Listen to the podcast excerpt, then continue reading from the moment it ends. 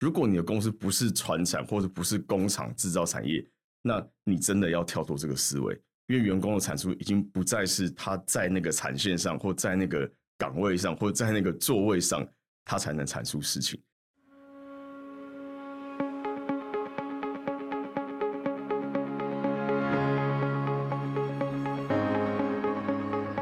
这里是新创诊疗室，为新创企业进行财务把脉，找到痛点，对症下药。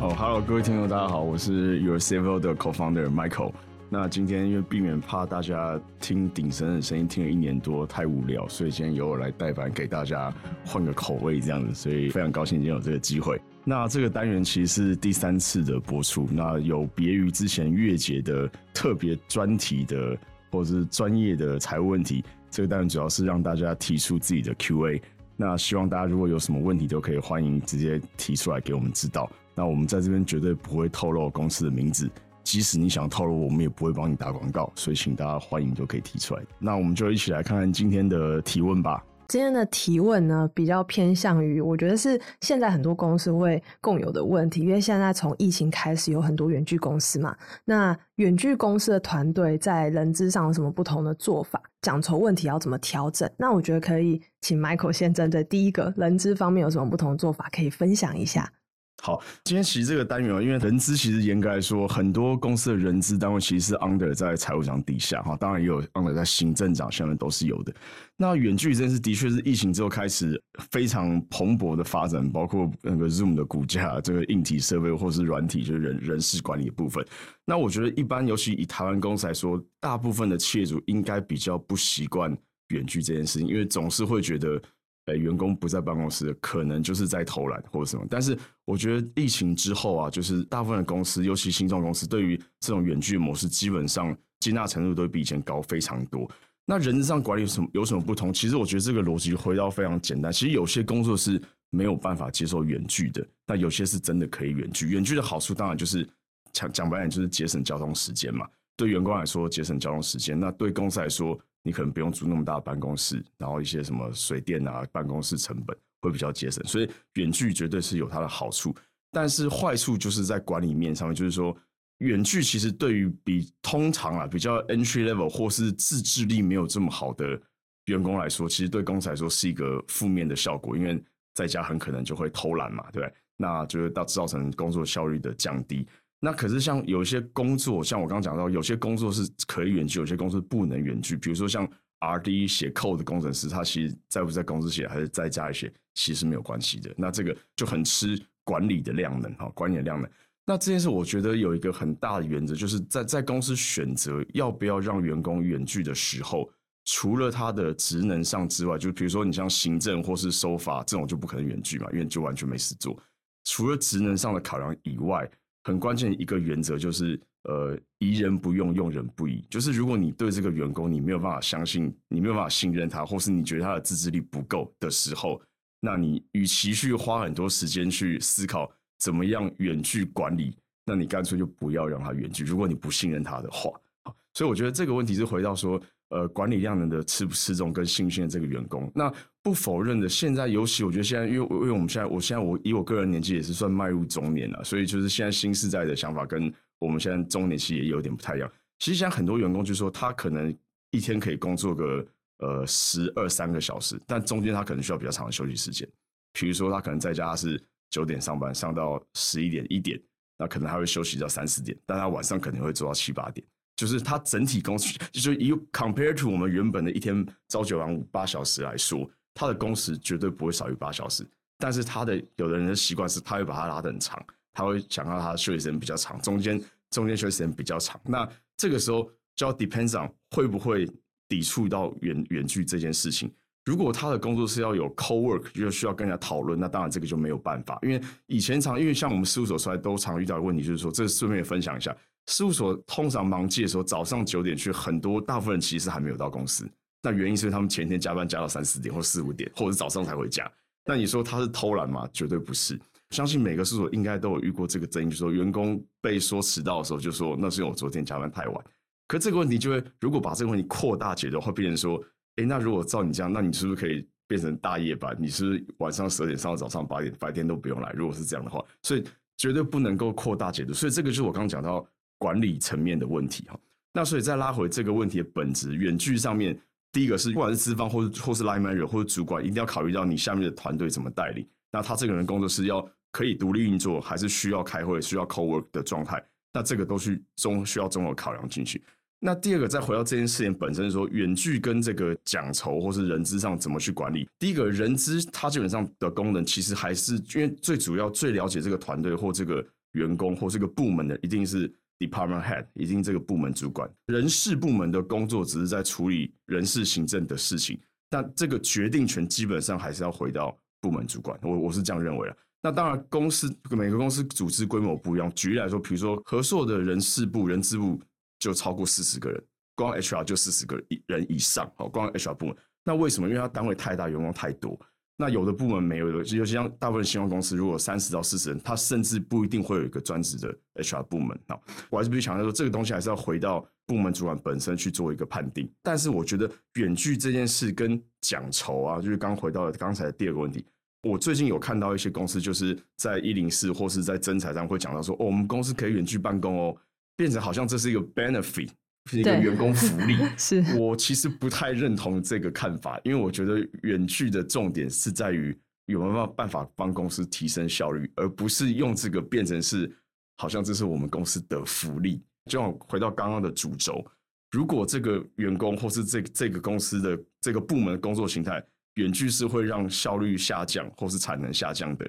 那难道你还要拿来说，因为这是员工福利，所以我让这个部门远距吗？我想答案应该是很肯定，就是就是 no 嘛，绝对不是这样。所以反过来刚回到第二问题，就是说这个跟奖酬怎么样去，或者人资在做这个远距，我是强烈不太建议把它当成一个 benefit 的方式来跟在在招募的时候当成一个筹码，这是我的看法。哦，那如果是针对我很难去评估那他的工作成效如何这件事情上面，然后我要去评估，那我要给他奖酬多少嘛？但是他们都在远距，哎。那我说就变成说，非常的需要一个原则去定立说，哦，他什么时间点做完了一个专案，所以我给他奖励，他就要变成一个非常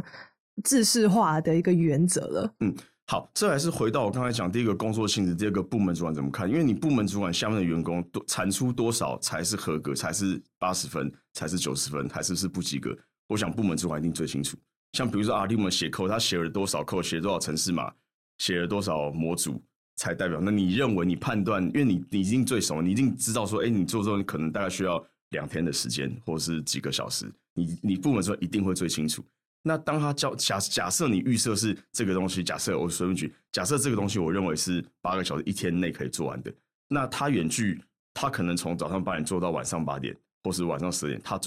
不管他做几个小时，关键不在他做几个小时，是有没有达到你认为这个工作的小时数。那我是我我只管我付你的是一天的薪水，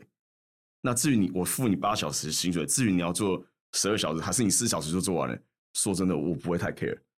因为我认为这个东西我付八小时的薪水，就资方来说了，我就得或主管来说，我得到我想要的东西，这件事就结束了。或者说我们像会计师要出本财报，这本财报可能一般来说看公司的交易形态或交易数量或复杂程度。我们一定会知道，我们身为财务长一定会知道说，哦，那这个 controller 或者这个会计经理或副理或助理都可以，不管哪个工作。假设我认为他说好，这个财报大概可能三天可以 review 完，那他三天之内只要 review 完，假设他两天就给我了，哎，那我就知道说，哦，那其实你我不管你是不是远距，但是就 output 来说是达到我的预期。所以我的看法是说，一旦远距，我觉得就不能把工时当成一个衡量标准。因为远距他就不在你眼前了，不管是上班的时候滑滑雅虎，还是听听 YouTube，还是睡个觉喝杯咖啡，都不关你的事。你只管产出跟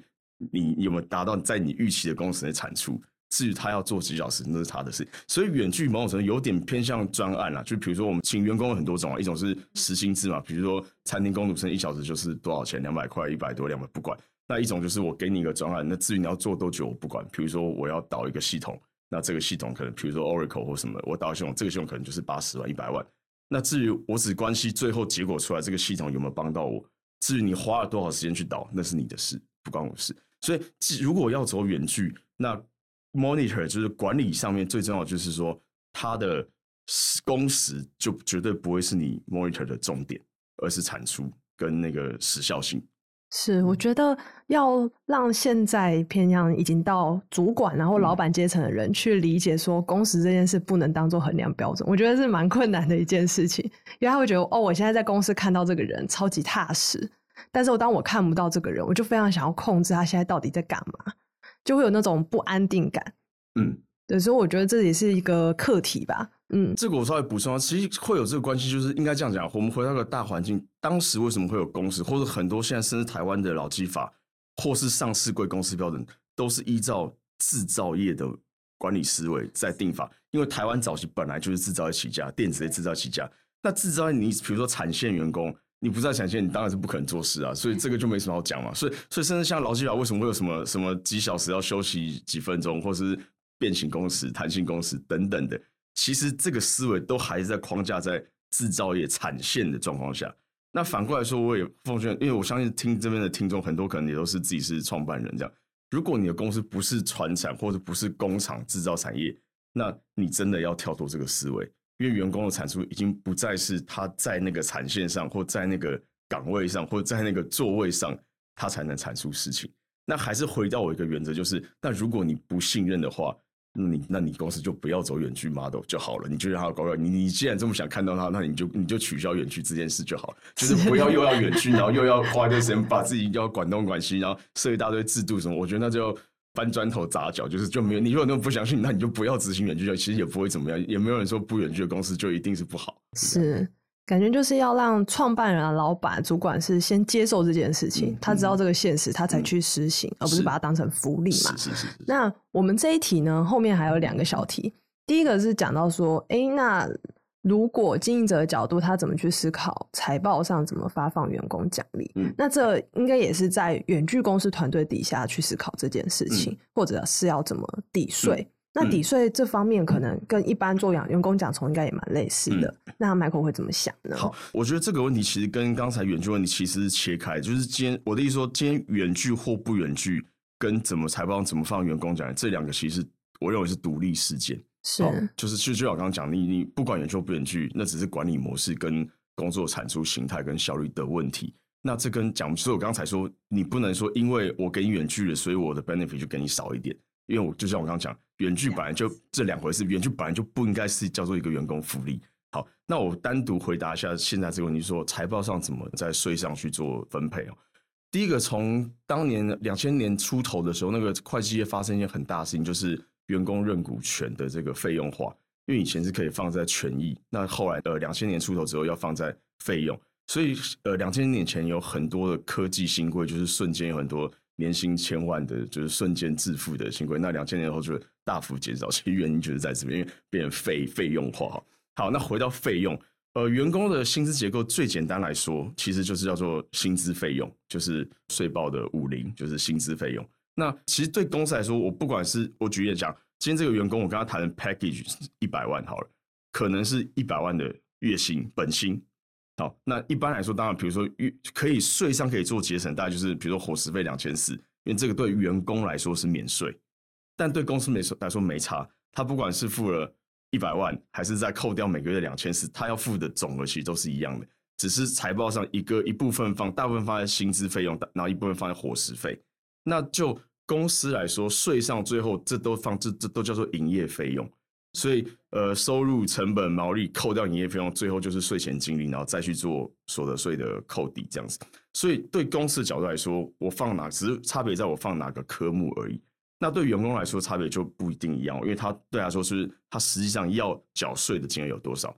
就员工来说叫 taxable income，就是个人总所税。那有的公司有一个模式，这个可以给大家参考，但是我必须说，这个模式不适用于公发以上公司，尤其是在 PO 公司，因为一样是管理没有问题。我这样讲啊，我曾经遇过有的公司是这样，比如说，哎，比如说月薪二十万，那他跟你谈说，哎，那不然我月薪给你十万，就是薪资费用十万，另外十万你可以拿你的吃饭的发票来跟我报账，就是说财报上我薪资十万，那另外你拿十万的发票给我，那我去这边账上我认到，不管是交际费或是差旅费等等，或是油钱，就是就是公司会说你可以用这个方式，那。对公司的好处是，他的谈判筹码多了，因为可能原本员工预期是假设预期是二十五万哈，但公司只能给到二十万。但是对员工来说，他原本 taxable income 是二十万，但是现在变只有十万，因为他的薪资费用变只剩下十万，其他十万是他自己去找发票去申。那这个对公司来说报的税是一样的，因为他只是薪资费用十万，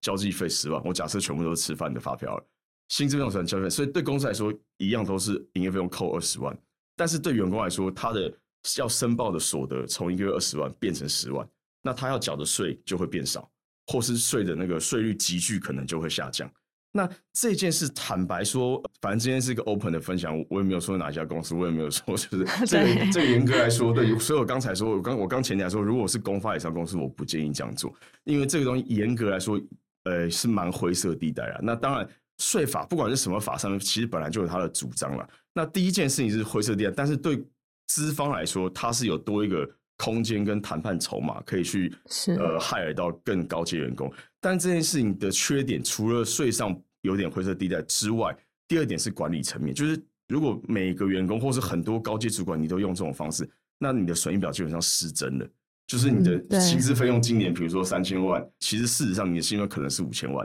你只把两千万放到拆开去了，才放到差旅费，放到交际费，放到什么费，那这张损益表就没有参考价值啊，因为它就失真了。所以我才说，如果是公发公司，那绝对不能这样做，因为这个就是。呃，虽然它没有对于最后损益造成影响，但它就变得分类不正确。这张财报，这张损益表基本上是错的。所以这边我我强调一下，这边只是分享给，比如说你是小公司，甚至你是独资公司，公司就是你的，你是有限公司，你甚至不是股份有限公司，这公司是你自己的，那公司的钱跟你自己个人的钱、走款要不要都一样。如果你是这一种公司或这一种业主的话，那你要怎么操作？我觉得这里面是有空间的。好。那但是如果就算不是公关公司，但是你有合伙人，比如说你有五个股东，那这件事可能都不见得能这样子执行。懂？因为公司有义务每年要跟股东申报这个营业报告跟财报嘛。那这张财报如果这样操作，这张财报基本上它就是不是正确的财报，那你就很难去跟股东交代。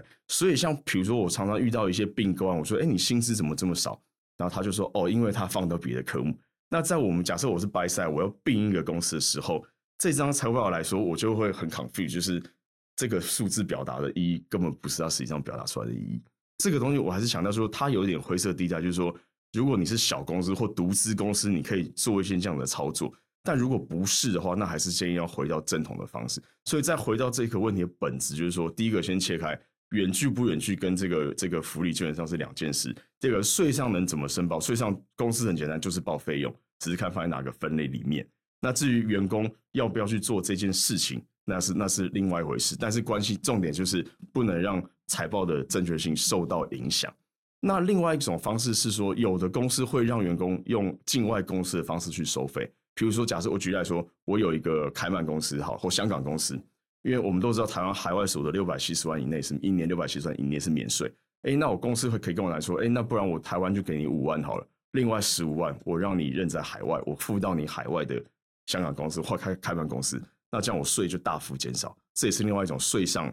的方式。对，但是还是强调这件事跟远距不远距是两个独立跟互斥事件。好，了解。我觉得 Michael 讲了很多例子，让我们有更理解到底这件事情应该要怎么去看待它。尤其是比如说远距公司，你不能把它当做远距这件事情是一种福利。而是说是一种工作模式，整个公司大家是认同的。那另外一个就是在讲除了这块，你要怎么从公司的角度跟员工的角度来去看待这件事情？我相信其实很多公司的老板一开始的时候，他只会在乎最后的损益，所以他会觉得没差，我就是损益看起来一样，报的税一样，我不会影响啊。但是当他真的接下来又去做扩大，要去找更多投资的时候，投资人看到他那个财报就想说：，哎，为什么你薪资费用可以压那么低啊？就开始知道他有做的一些操作，他就会开始怀疑财报。是是是。对，其实很难去想象说之前的一个小操作一时的方便会影响到后面的这些事情。对，那今天很谢谢 Michael，就是帮我们总结了这么多关于远距公司啊，跟我们应该要怎么去看待奖酬这件事情，是财报上或者是抵税的认列。那接下来我们在下周还会再继续讨论更多，我觉得也是有点新颖的问题，在公司可能现在会面对一些年轻人啊、斜杠啊或什么的各种议题。那以后。不管是大家有任何的问题，都可以在我们底下的表单去填写表单。我们就像刚刚 Michael 讲的，我们不会去透露任何你公司的信息。Even you want 啊，对，因为我们就是希望，哎，收集到你的意见。你听了节目之后，你有什么样的反馈，或实际上你遇到你在公司营运上的问题，都可以来提问。我们很开心可以有这个交流、互相沟通的一个时间。那就欢迎大家去点击下方的资讯栏，有表单可以去填写哦。好，谢谢，拜拜。